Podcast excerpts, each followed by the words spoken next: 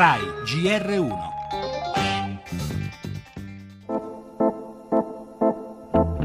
un caso che divampa con la pubblicazione del testo di una asserita intercettazione. Il presidente siciliano Crocetta sente pronunciare al telefono da un suo amico parole di morte nei confronti di Lucia Borsellino. Va fermata, fatta fuori come suo padre. Crocetta resterebbe in silenzio senza ribattere una parola. Non l'ho mai sentita quella frase, altrimenti sarei andato a denunciarla. Mi sento intimamente offesa. Si comprende qual è il clima nel quale sono stata costretta ad operare. Noi confermiamo quanto pubblicato, quella intercettazione fa parte dei fascicoli segretati, i nostri cronisti l'hanno ascoltata e abbiamo avuto una serie di incroci ulteriori a conferma del tutto. Una pioggia di veleni che, amara coincidenza, cade proprio a pochi giorni dall'anniversario della strage di Via D'Amelio dove il 19 luglio di 23 anni fa cadevano, vittime della mafia, Paolo Borsellino e la Scorta.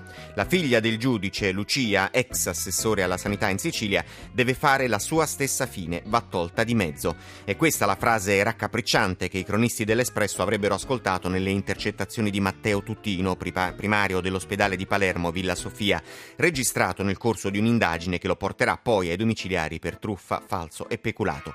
Come se non bastasse, dall'altro capo del telefono c'è Rosario Crocetta, che all'apparenza non fa una piega, ma il governatore giura se avessi sentito parole del genere sarei cascato dalla sedia.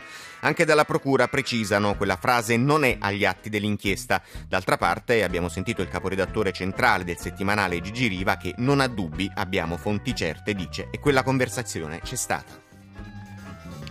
Le altre notizie, in Grecia attesa lunedì la riapertura delle banche dopo il via libera dell'Unione Europea al prestito ponte da 7 miliardi. Intanto Tsipras resta e prepara il rimpasto di governo. La politica, Fitto lancia il suo nuovo movimento, mentre Berlusconi, come sentiremo, torna sulle sue questioni giudiziarie. Parleremo anche della strage di Marines per mano di un lupo solitario nel Tennessee. L'FBI per ora esclude collegamenti con l'ISIS, ma l'attentatore, ucciso poi dalla polizia, è proprio alle azioni del califfato che si ispirava. Ancora esteri Ieri polemica sulla cancelliera Merkel che in tv a una bambina palestinese che chiede di restare in Germania replica qui non c'è posto per tutti, facendola poi scoppiare a piangere. Torneremo sull'ondata di caldo eccezionale e parleremo anche di sport con il Tour de France e mondiali di scherma.